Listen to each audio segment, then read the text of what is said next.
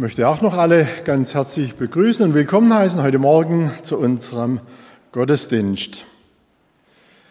Etliche Meter von meinem Bürofenster entfernt, da steht eine recht große Fichte, so circa, schätze ich mal, 15 Meter hoch. Und wenn ich da immer wieder mal zum Fenster rausschaue, da kann ich immer wieder Eichhörnchen beobachten, wie sie da an dem Stamm hochklettern, wie sie da an diesem Stamm ja, spielen. Dieser, diese, äh, diese Fichte, das ist für sie so ein Kletterpark, ist aber auch ihre Futterquelle, weil dort sind Zapfen, von denen sie sich ernähren können. Die Zweige, sie bieten Schutz vor Feinden, vielleicht vor einer Katze oder sonst anderen Tieren. Man kann, könnte sagen, dieser Baum ist das Zuhause von diesen Eichhörnchen. Dort finden sie eigentlich alles, was sie für ihr kleines Dasein brauchen. Könnte dieser Baum auch ein Bild für Gemeinde sein? Gemeinde ein Ort, wo unsere Seele zu Hause ist. Wo wir das finden, was wir, was wir für ein gesundes geistliches Leben brauchen. Der Psalm 84, der verwendet dazu mal ein ähnliches Bild wie das von den Eichhörnchen, nämlich er verwendet dort das Bild vom Vogel. Vom Vogel, der im Tempel ein Zuhause gefunden hat, wo er sein Nest baut, wo er seine Kleinen großzieht. Man kann sagen, ein Ort, wo der Vogel ein Zuhause gefunden hat. Und dieser Psalm, der möchte uns heute Morgen mal vor Augen malen, wie gut und schön es ist, eine geistliche Heimat zu haben. Dazu lesen wir mal diesen Psalm 84. Er ist überschrieben in der Luther 84 mit die Freude am Haus Gottes. Ein Psalm der Söhne Korach vorzusingen auf der Gittit. Wie lieblich sind mir deine Wohnungen, Herr Zebaut. Meine Seele verlangt und sehnt sich nach den Vorhöfen des Herrn, mein Leib und Seele freuen sich in dem lebendigen Gott. Der Vogel hat ein Haus gefunden und die Schwalbe ein Nest für ihre Jungen. Deine Altäre, Herr Zebaut, mein König und mein Gott. Wohl denen, die in deinem Hause wohnen, die loben dich immer da. Wohl den Menschen, die dich für ihre Stärke halten und von Herzen dir nachwandeln. Wenn sie durchs dürre Tal ziehen, wird es ihnen zum Quellgrund und Frühregen hüllt es in Segen. Sie gehen von einer Kraft zur anderen und schauen den wahren Gott in Zion. Herr, Gott Sebaut, höre mein Gebet, vernimm es, Gott Jakobs. Gott ist unser Schild. Schaue doch, siehe doch an das Antlitz deines Gesalbten. Jetzt habe ich vergessen, weiterzublättern. Denn ein Tag in den Vorhöfen ist besser als tausend sonst. Ich will lieber die Tür hüten in meines Gottes Hause, als wohnen in der gottlosen Hütten. Denn Gott, der Herr, ist Sonne und Schild. Der Herr gibt Gnade und Ehre. Er wird kein Gutes mangeln lassen den Frommen. Herr Zebaut, wohl dem Menschen, der sich auf dich verlässt. Ja, dieser Psalm hat mich gerade wieder so gefangen genommen, als ich ihn gelesen habe, dass ich ganz vergessen habe, weiter zu blättern. Vers 1 ein Psalm der Söhne Korach vorzusingen auf der Gittit. Dieser Psalm 84 erzählt auch zu den Pilgerschaftspsalmen, so wie der Psalm 120 bis 134. Und er bringt die Freude zum Ausdruck, zum Haus des Herrn nach Jerusalem gehen zu dürfen. Er bringt die Vorfreude zum Ausdruck, schon auf dem Weg dorthin in Gemeinschaft mit Gott zu kommen. Und heute wollen wir mal schauen, wie können wir diesen Psalm 84 auf uns übertragen. Die gelesenen Verse zeigen uns, es ist ein Vorrecht, es ist eine Freude, ins Haus Gottes, in die Gemeinde, in die Gemeinschaft der Gläubigen gehen zu dürfen. Ins Haus Gottes zu gehen, um vor dem Herrn zu stehen, ihn anzubeten, ihn zu loben und sich an seinen Segnungen zu erfreuen. Und dieser Psalm, er möchte uns eben auch zeigen, wie Gemeinde ein geistliches Zuhause sein kann und wie es auch sein möchte. Vers 2. Wie lieblich sind mir deine Wohnungen, Herr Zebaut. Es war ja so, im Alten, zur Zeit des Alten Testaments war das Volk angehalten, dreimal im Jahr nach Jerusalem zum Tempel zu pilgern, um dort dann die Wallfahrtsfeste, das war Passa, Erntedank und das Laubhüttenfest zu feiern. Und wisst ihr, diese Feste, wenn man sich dort im Tempel traf, wenn man dort in den Tempel ging, die waren immer mit einer großen Freude verbunden. Der Freude an der Gegenwart Gottes, Gott in besonderer Weise nahe zu sein, die Segnungen Gottes zu erleben und auch die Freude am helfenden Handeln Gottes zu erleben. Ja, und so wurde der Tempel, die Wohnung Gottes, zu einem liebgewordenen Ort der Juden. Sie liebten ihren Tempel.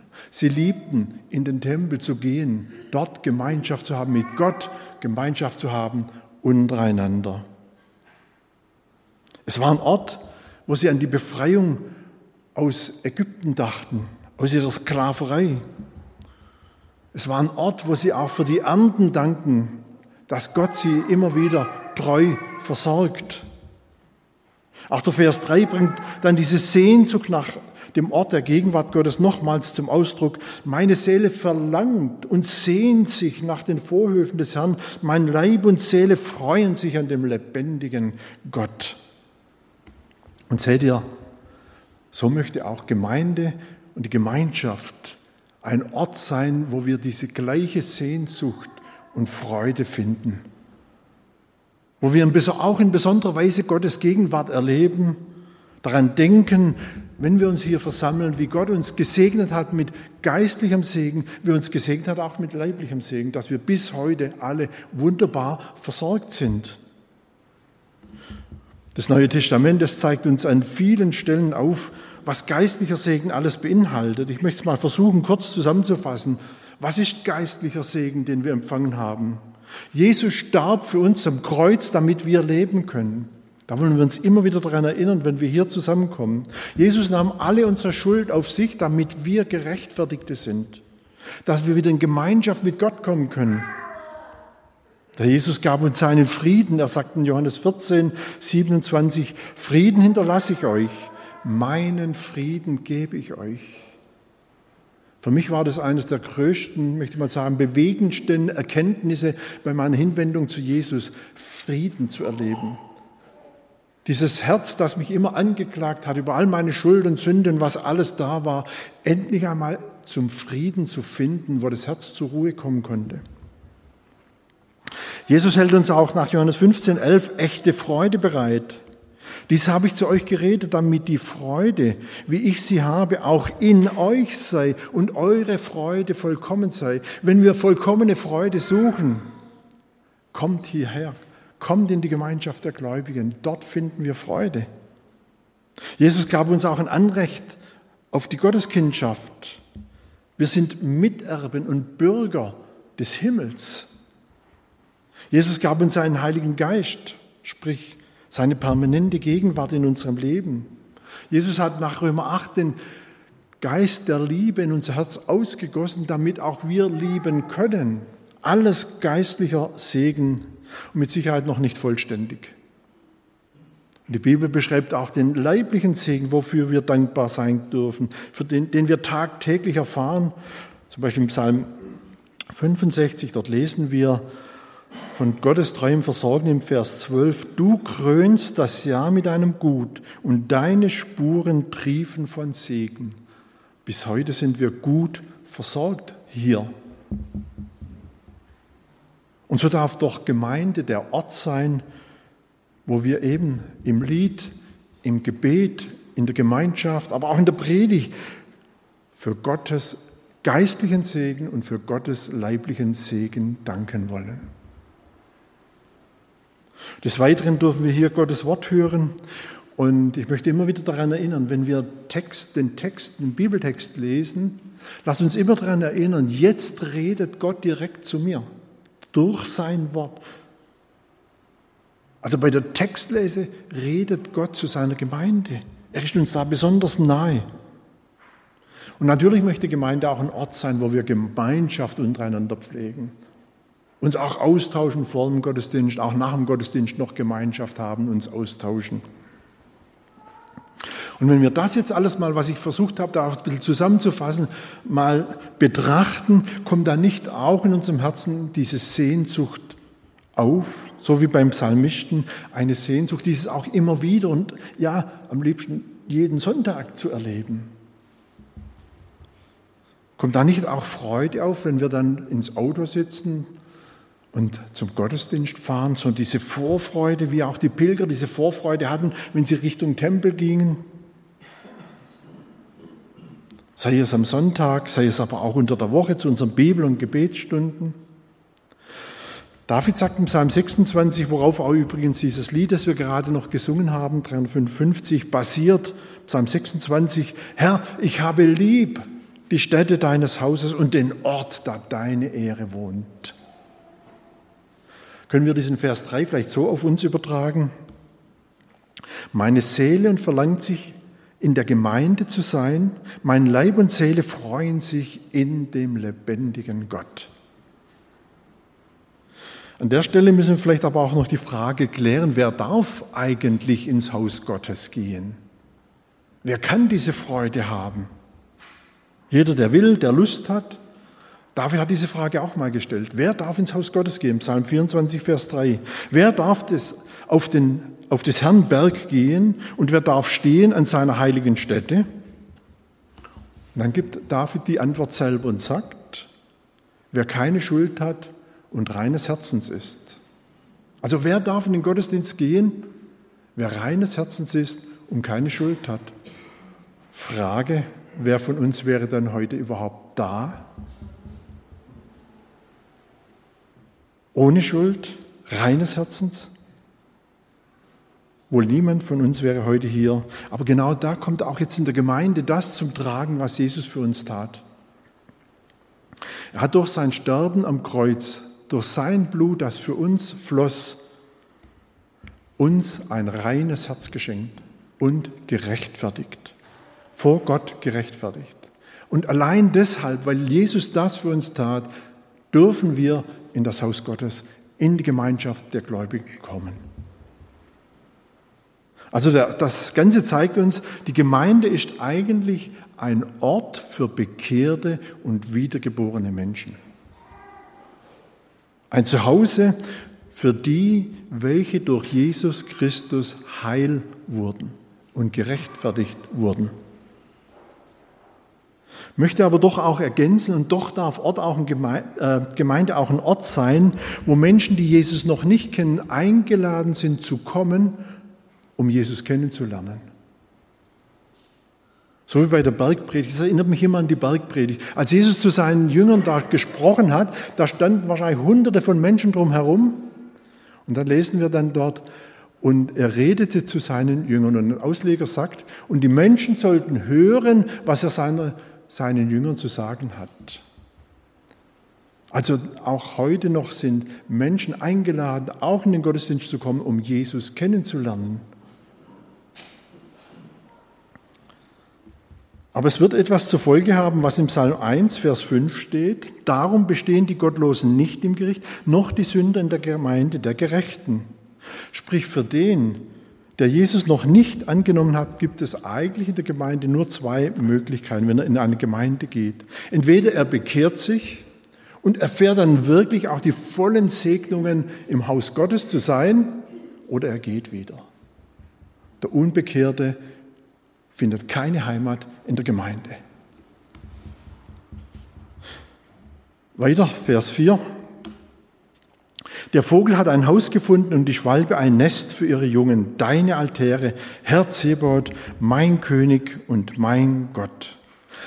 Für die Vögel damals war das überhaupt kein Problem, in den Tempel oder in den Vorhof da zu kommen, dort ihre Nester zu bauen. Und selbst die Räume der Altäre waren für sie irgendwo offen, dass sie selbst bei den Altären noch ihre Nester bauen konnten. Ich denke, der Tempel war damals nicht so, möchte mal sagen, abgeriegelt wie unsere Häuser heute. Ja. Da gab es bestimmt irgendwo Öffnungen, Spalte oder sonst etwas, wo die Vögel bis zu den Altären vordringen konnten und dort sogar ihre Nester bauen konnten.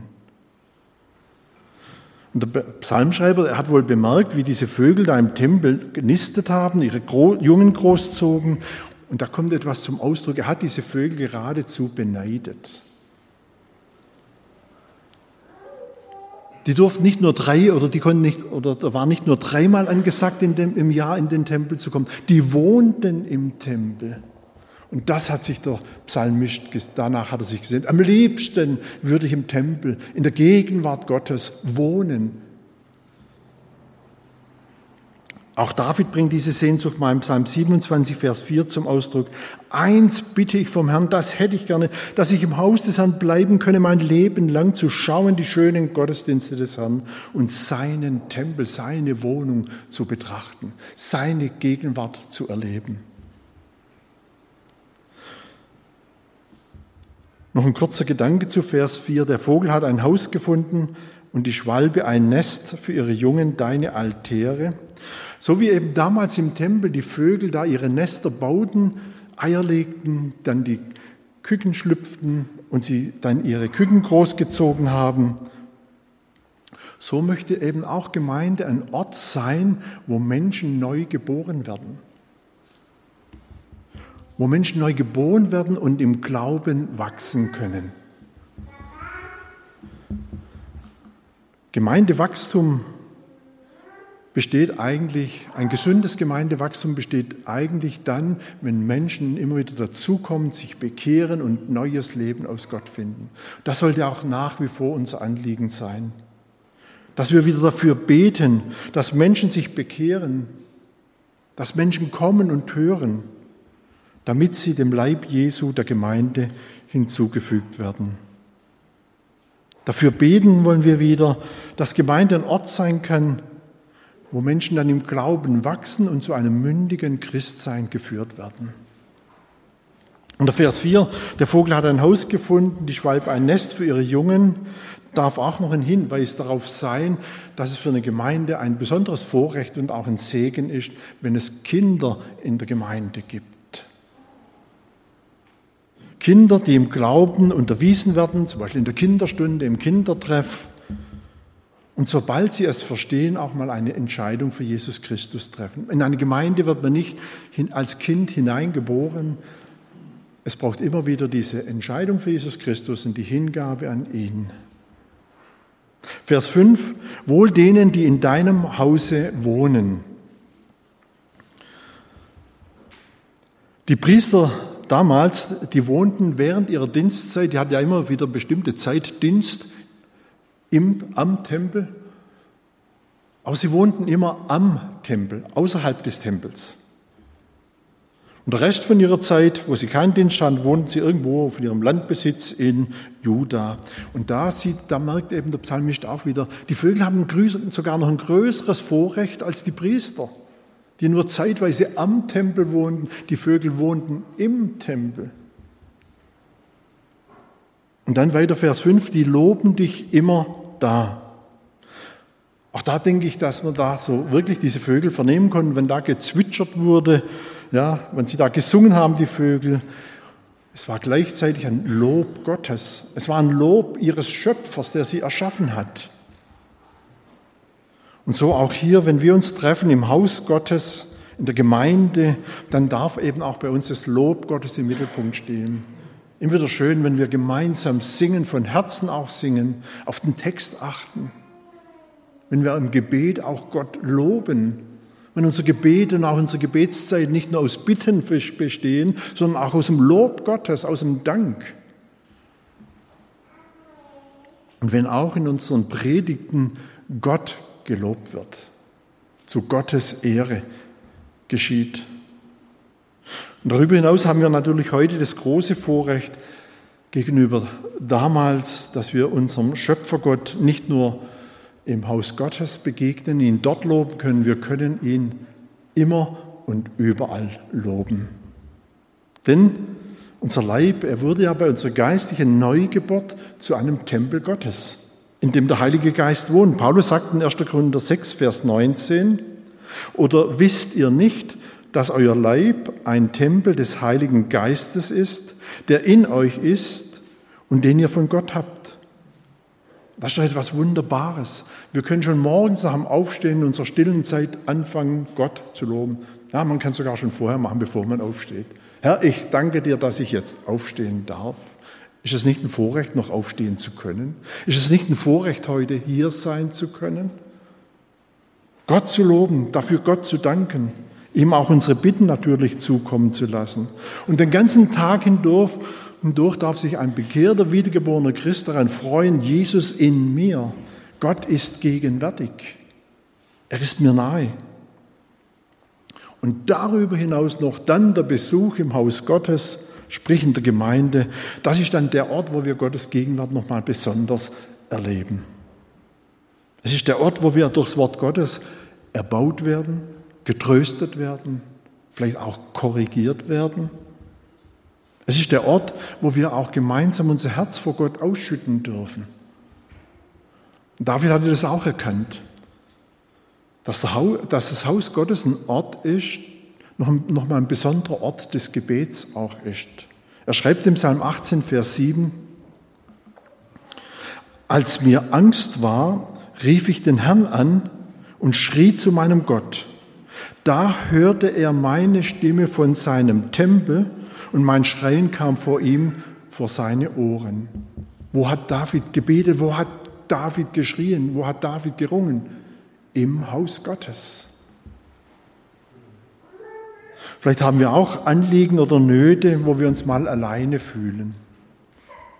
lass uns mal überlegen, ob es nicht gut wäre für uns, mit diesen Nöten nicht zu Hause alleine zu bleiben, sondern sie auch gerade in die Gemeinde mal mitzunehmen, um in der besonderen Gegenwart Gottes und in der Gemeinschaft der Gläubigen gemeinsam für diese Nöte zu beten, um dann Gottes helfendes Eingreifen oder auch Aufrichten zu erfahren, um zu erfahren, wie Gott dann uns auch in Notzeiten nahe ist. Und so, wenn wir dies alles nochmal betrachten, da können wir sagen, Gemeinde möchte für uns eine geistliche Heimat sein, wo wir zu Hause sind. Ich habe neulich ein Kreuzworträtsel gemacht und da war die Frage, oder da wurde der Begriff gesucht, Ort der Geburt. Da habe ich erst überlegt, Ort der Geburt, ja, was ist das, Krankenhaus oder sonst irgendwas, ja. Aber wisst ihr, was die Lösung war? Heimat. Ort der Geburt, Heimat. Jeder von uns hat eine Heimat, eben in der Regel dort, wo wir geboren wurden und dort, wo wir aufgewachsen sind. Interessant ist nämlich, dass der Begriff Heimat in unserem Sprachgebrauch eigentlich nur die Einzahl kennt.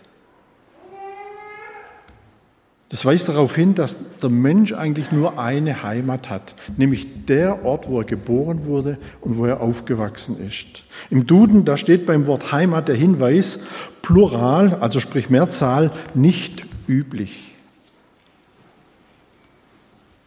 Pastor Johannes Busch, der Bruder vom bekannten, vielleicht etwas bekannteren Wilhelm Busch, der war im Zweiten Weltkrieg als Soldat in Südrussland auf der Taman-Halbinsel und da hat er mal erzählt von sich, hat erzählt, es war eine schlimme Zeit dort. Und da war es ein unvergesslicher Tag für mich, hat er erzählt, als ich erfahren habe, ich darf in den Heimaturlaub, ich darf in den Urlaub. Da sagte er, das war eine anstrengende Reise. Acht Tage lagen wir in den Bahnwaggons, dicht gedrängt unter Gluthitze. Wir haben auf dieser Reise einen schrecklichen Durst gelitten. Die Nächte waren eine Qual. Aber wenn mir einer gesagt hätte, ich soll wegen den Strapazen aussteigen, hätte ich ihn laut ausgelacht. Ich hätte ihm erklärt, ich reise gern noch vier Wochen so, ich reise ja nach Hause. Der Gedanke, dass es zur Heimat ging, machte alle meine Strapazen, Nöte und Qualen sehr klein. Und seht ihr, so möchte auch für uns das Haus Gottes, die Gemeinschaft, ein Ort sein, wo unsere Nöte und Qualen klein machen, weil wir dort wiederum Gottes Gegenwart erleben. Es darf der Ort sein, wo es uns mit aller Macht hinzieht. Gemeinde möchte der Ort sein, wo wir auch geistlich geboren wurden, wo wir einmal eine Entscheidung für Jesus getroffen haben oder wo wir als Bekehrte Aufnahme gefunden haben. Und wenn Gemeinde uns Heimat sein möchte, dann möchte sie auch ein Ort sein, dem wir treu bleiben. Diesen Gedanken möchte ich auch noch aufgreifen. Hebräerschreiber sagt einmal im Kapitel 10, Vers 25, und nicht verlassen unsere Versammlungen, wie einige zu tun pflegen. Ich denke, es mag mal einen berechtigten Grund für einen Gemeindewechsel geben, aber wie gut ist es, wenn man seiner Gemeinde, in die Gott eingestellt hat, dort, wo ich neues Leben fand, dort, wo ich ja ein Zuhause fand, treu bleibe. Ich habe schon manches Mal erlebt, wie Personen innerhalb von vielleicht drei, vier Jahren drei, vier Mal die Gemeinde gewechselt haben. Anfänglich immer ganz begeistert waren von ihrer neuen Gemeinde, die sie gefunden haben. Kurze Zeit später hört man, sie sind schon wieder weitergezogen. Da wurden keine Wurzeln geschlagen. Da wurde keine Heimat gefunden. Gemeindehopping, so sagt man heute, also das Hüpfen von einer Gemeinde zur anderen, das hinterlässt Spuren im Leben. Aber es hinterlässt, möchte ich mal sagen, ja eher, oder es hinterlässt eher Schaden wie Segen. Eben, wir können keine Wurzeln schlagen. Und ich denke, gerade auch noch bei Familien ist noch ganz besonders schwierig. Ihre Kinder werden immer wieder dann aus einem vertrauten Umfeld herausgerissen, in ein neues Umfeld gebracht. Ich konnte schon beobachten, wie solche Kinder dann, ja, als sie älter wurden, nichts mehr von, vom Glauben wissen wollten. Sie fanden keine geistliche Heimat. Und deshalb freue ich mich immer wieder, wenn ich Eltern sehe, die sich treu zum, Gottes, zum Haus Gottes halten und ihren Kindern damit auch Treue zur Gemeinde vorleben, ein Vorbild sind für ihre Kinder. Ich denke, Sie werden erleben, wie auch Ihren Kindern die Gemeinde zur geistlichen Heimat wird. Mir hat mal ein Bruder erzählt, wo es dann darum ging, als seine Kinder größer wurden, war es ihm ein Anliegen, dass sie doch auch mitten in die Bibel- und Gebetsstunde gehen unter der Woche. Und er hat gesagt, er hat es einfach vorgelebt. Er hat die Freude zum Ausdruck gebracht, in die Bibel- und Gebetsstunde gehen zu dürfen. Und die Kinder gingen mit. Vers 5 und 6 beginnen beide mit Wohl dem. Wohl dem, der im Haus Gottes sein Zuhause gefunden hat und wohl dem, der Gott für seine Stärke hält und ihm von Herzen nachwandelt. Im ersten Moment musste ich da denken, leben wir momentan nicht in einer Zeit, die Ehe, die mehr von wehe dem geprägt ist, wenn wir so heute in unsere Zeit hineinschauen. Wehe dem, der eine Gasheizung hat, ja, der wird sich über seine zukünftige Heizrechnung noch wundern. Wie dem, der eine größere Familie hat, der wird sich noch über die, ja, der wird noch Probleme kommen bei 8% Inflationsrate.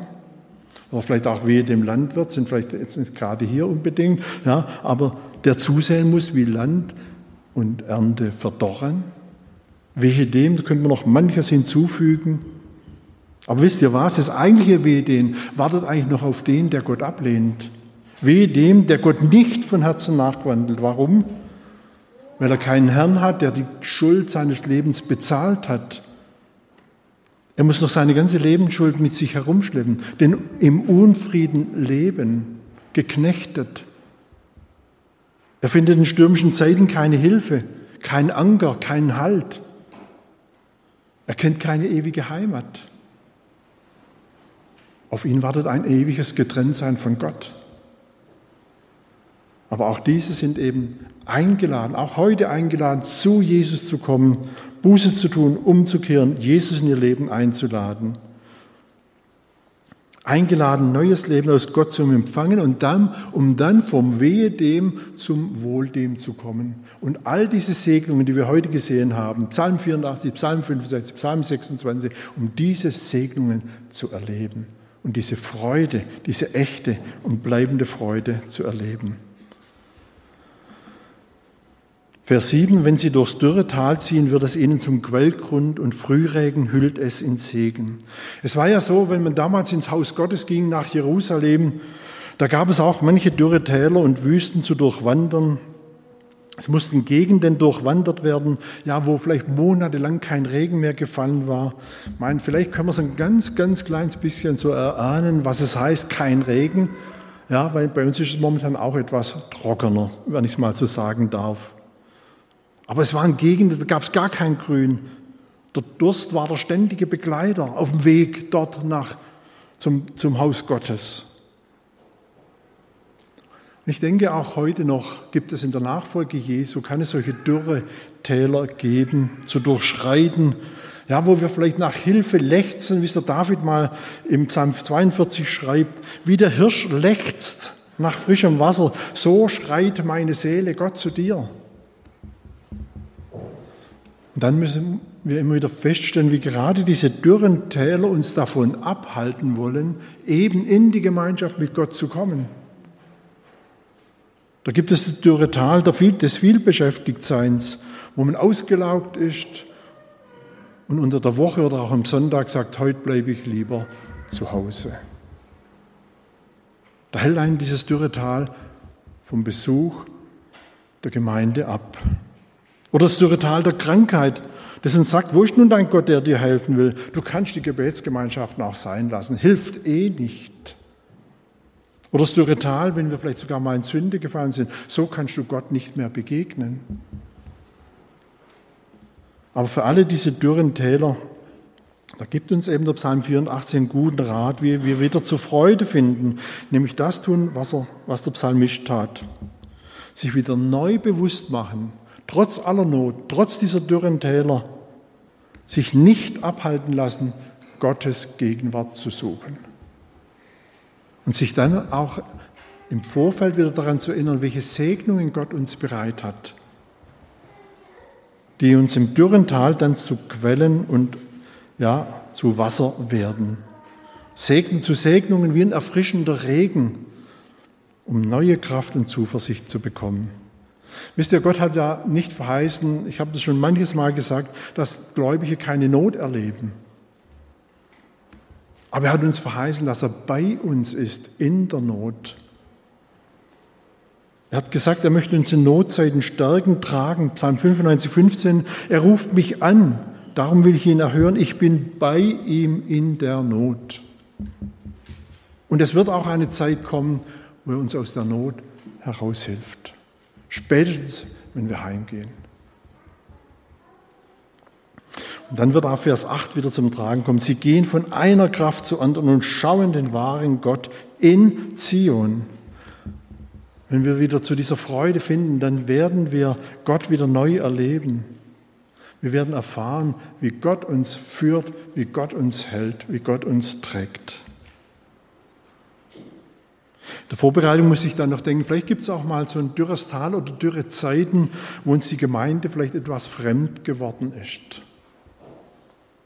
Fremd, weil wir vielleicht Mühe mit gewissen Dingen in der Gemeinde haben, vielleicht mit dem Liedgut oder mit der Musik oder mit sonst etwas. Die Gemeinde vielleicht etwas fremd geworden ist, auch weil wir in der Lehre vielleicht etwas vermissen. Fremd, weil ich vielleicht auch nicht so richtig Anschluss finde in der Gemeinde. Mag noch manch anderen Punkt geben, aber was dann tun? Ganz einfach das, was in Vers 9 und 10 steht.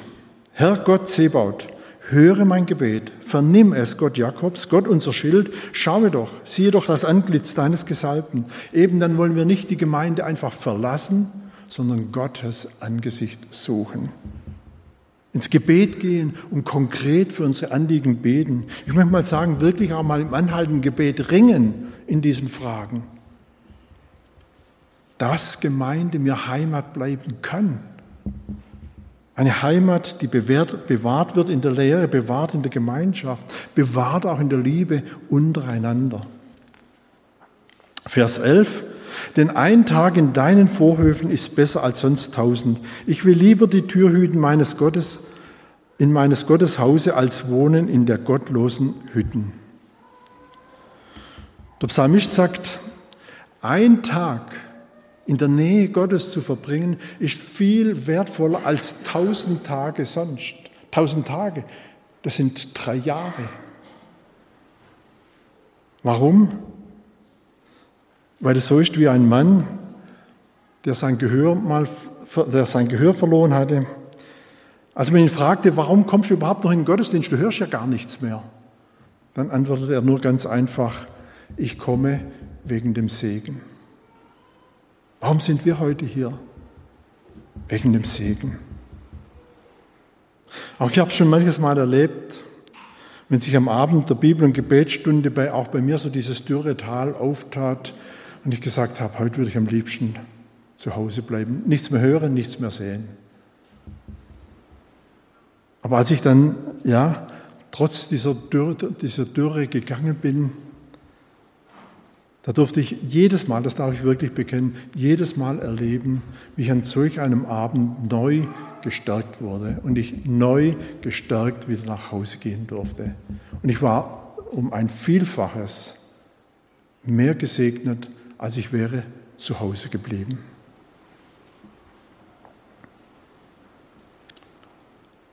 Darf ich uns mal zu einem Versuch einladen? Wie wäre es, wenn sich eben bei uns auch mal so ein dürres Tal auftut, das uns abhalten will von der Gemeinschaft der Gläubigen? Und dann einfach neu bewusst machen, was es bedeutet, Gott in seinem Haus zu begegnen. Und sie es wieder neu bewusst machen. Und dann gegen alle Gefühle, darf ich es mal so sagen, gegen alle Gefühle losziehen. Und ich bin dabei, wenn die Gemeinde sich trifft. Um dann die Freude aus Vers 3 neu zu erleben. Mein Leib und meine Seele freuen sich in dem lebendigen Gott. Und ich, ich denke, ich darf die Garantie geben, wenn wir das tun, werden wir diese Freude auch wieder erleben. Vers 12 und 13 sind noch zwei Mutmachverse, wenn ich so sagen darf. Der Herr ist Sonne und Schild. Der Herr gibt Gnade und Ehre. Er wird kein Gutes mangeln lassen den Frommen. Herr Zebaut, wohl dem Menschen, der sich auf dich verlässt. Wir wissen, jedes Leben braucht Sonne, sei es die Pflanzenwelt, die Tierwelt, eben auch jedes menschliche Leben braucht Sonne. Menschliches Leben braucht auch den Schild, der hier in diesem Vers erwähnt wird, eben um den Gefahren des Lebens begegnen zu können, um bestehen zu können. Und da sagt uns der Herr, ich möchte dir beides sein. Ich möchte dir Leben geben. Ich möchte dir, dein, möchte dir der Schild sein, der dich durch diese bewegte Zeit hindurch bewahrt hindurchbringt. Und er möchte uns sogar kein Gutes vorenthalten. Vers 12. Er wird kein Gutes mangeln lassen den Frommen. Hier ist natürlich die Frage, was ist Gutes? Gutes meint nicht, alle unsere menschlichen Wünsche werden erfüllt. Ich, möchte, ich habe es für mich mal so erkannt und auch so zusammengefasst. Gutes meint all das, um im Frieden mit Gott und mit meinen Menschen, mit Menschen leben zu können. Und Gutes meint vielleicht auch einmal, dass Gott mir die Gnade schenkt, ein Ja zu finden für eine Situation, die mir Mühe macht. So wie es in einem älteren Lied heißt, sag Ja zu Gottes Wegen, Gottes Wege sind immer gut. Und in Vers 1 heißt es dort, manchmal scheint es dir, dass Gottes Segen nicht mehr fließt. Manchmal wird ein Blick getrübt. Oft gelingt es dem Feind, dass er die Augen dir verschließt. Dafür, dass dein Herr dich liebt, sag ja. Und dann der Refrain nochmal. Gottes Wege sind immer gut. Er führt dich aller Wegen stets in seiner Hut. Und das wünsche ich uns allen, dass wir dieses immer wieder erleben dürfen. Sei es, wir sind mal auf Höhen unterwegs oder auch in Tälern der Nöte und der Schwierigkeiten zu erfahren, Gott meint es gut. Und Gott bringt uns ans Ziel. Er trägt durch. Das wünsche ich uns. Wir wollen noch zusammen beten. Und vielleicht können wir es so machen, wie es auch im Psalm gestanden ist, vor dem Herrn stehen. Wer kann, darf gerne dazu aufstehen.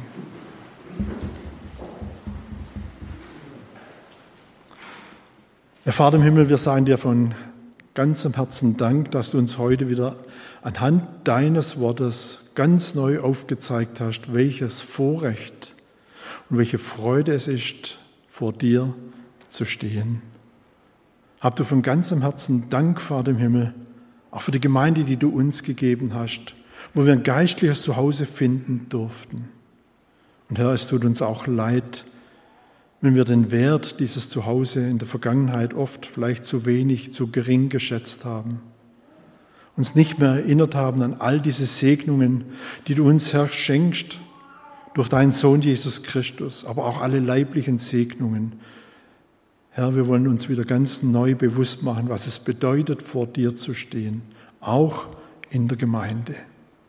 Hab herzlich Dank, dass du uns da ganz besonderer Weise nahe bist, in unserer Mitte bist. Du hast es verheißen in deinem Wort, wo zwei oder drei versammelt sind in meinem Namen, da bin ich mitten unter ihnen. So dürfen wir uns auch jetzt deiner Gegenwart bewusst sein. Danke, Herr, für den Segen, den du uns auch heute zuteil werden lassen hast. Danke auch für die Ermahnungen und Ermunterungen. Herr, sie sollen in unserem Herzen tief Wurzel fassen. Wir bitten dich herzlich darum. So möchte ich bitten, Herr, bewahre du uns denn wir trauen auf dich. Wir beten dich an. Amen.